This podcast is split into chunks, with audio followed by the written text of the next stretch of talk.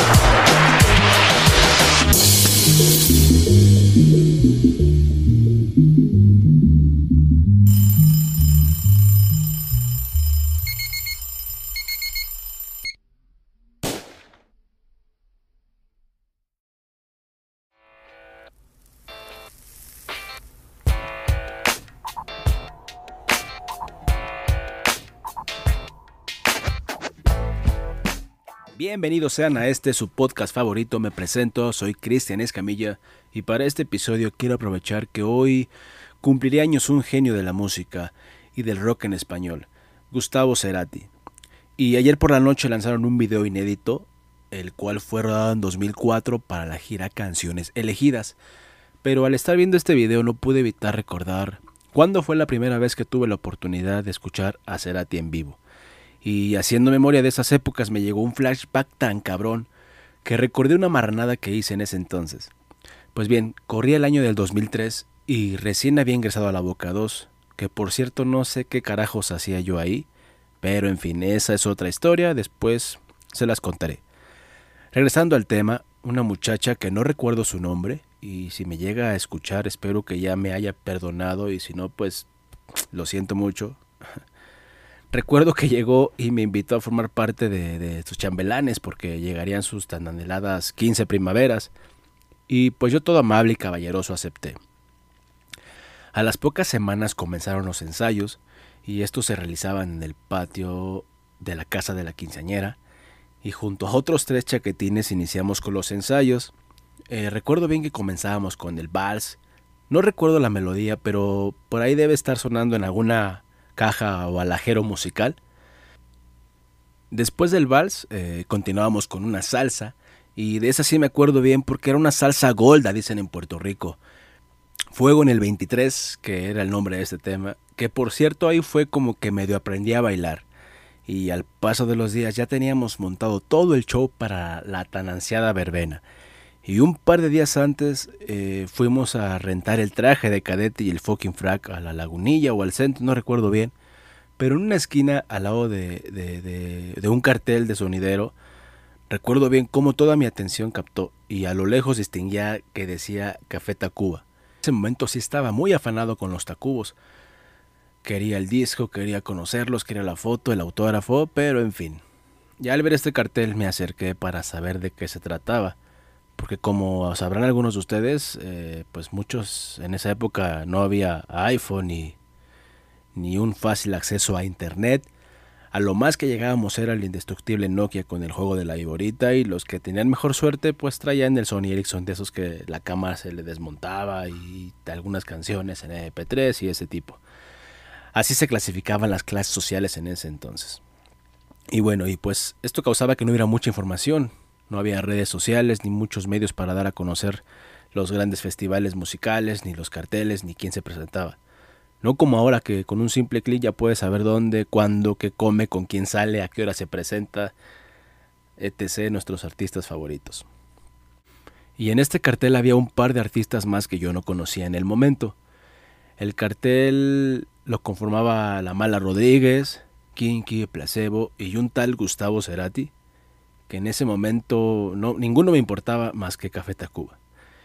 Y al ver la fecha del recital, pude notar que era una maldad del destino, porque era la misma que los 15 años. Y ahí mis amigos se me rompió el corazón por primera vez. Pero después les cuento esta historia.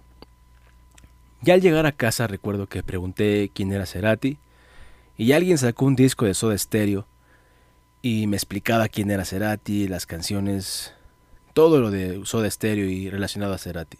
Mientras sonaba música ligera, Yo me quedaba ido al escuchar estos famosos acordes. Continué escuchando y mientras pasaba cada track iba convenciéndome de que tal vez sería buena idea asistir a este concierto. Entonces me di a la tarea de investigar el precio del ticket y qué se hacía en ese tiempo, llamar a Ticketmaster. Y también antes no había tanto, tanto desmán para conseguir boletos, todo era general alto o bajo por igual. No había el VIP, que si la zona A, no había nada de eso, todo era general. Y el boleto costaba, si no mal recuerdo, eran como 300 pesos más una comisión. Y tal vez para esas fechas esa cantidad sí era difícil de juntar. Mínimo unos tres meses de domingo. Total que eran tantas mis ganas de ir, que comencé a maquinar mi plan para conseguir el dinero en tres días. Al estar meditando y analizando posibilidades, recordé que solo había dejado la mitad de la renta del traje y pensé, mmm, ¿y si ya no salgo de chambelán? Pues sí, así lo decidí. Y como primer paso era saber cómo decirles que ya no iba a ser chambelán. Así que primero, eh, el viernes le dije a mi jefecita que los 15 años se habían cancelado, sin más ni más, se cancelaron y, y como ella pues no indagó más, se quedó así. El sábado temprano le marqué a la festejada. Antes que nada le dije, quiero desearte un feliz y lindo cumpleaños. Llegó el día que tanto soñaste y esperabas con ansias. Pero no sé cómo decirte. Fíjate que ayer me caí, me fracturé el tobillo y traigo en eso y de repente escuché nuevas y mejores maldiciones. Me colgó y dije, bueno, pues ya, ya pasó. y así me fui. Mi abuelito me llevó, y, pero como no le gustaba, él no entró. Se esperó afuera. Después de, de Kinky, si no mal recuerdo, salió Gustavo Cerati. Y una de las primeras canciones fue No te creo. En ese momento yo estaba hipnotizado y cada canción que escuchaba era un deleite musical que intentaba cantar las canciones sin haberlas nunca escuchado hasta que llegó el momento de una de sus últimas canciones y fue Un Millón de Años Luz. Justo una canción que ya había escuchado un par de días antes y que por lo menos conocía. A partir de ahí se convirtió mi tercer artista favorito en la vida, después de Los Tigres del Norte y Café Tacuba, claro. Y este ha formado parte de mi soundtrack y que su música me ha acompañado a diferentes lugares, ha sido causante que encontrara a un par de parceros colombianos que les mando un gran saludo si están escuchando, César y Diana, que conocí en un viaje a Buenos Aires y que por culpa del mal clima de ese día se había cancelado un festival que iría con mi camarada José. Al final decidimos ir al cementerio de la Chacarita y conocer la tumba donde descansaba el genio que en 2014 nos dijo adiós. Encontrarla no fue fácil, ya que esta está algo escondida, pero después de varios minutos de búsqueda, dimos con este sitio mágico donde me causó un sentimiento extraño, la verdad. Estaba tan cerca y tan lejos un ídolo e ícono de la música latinoamericana.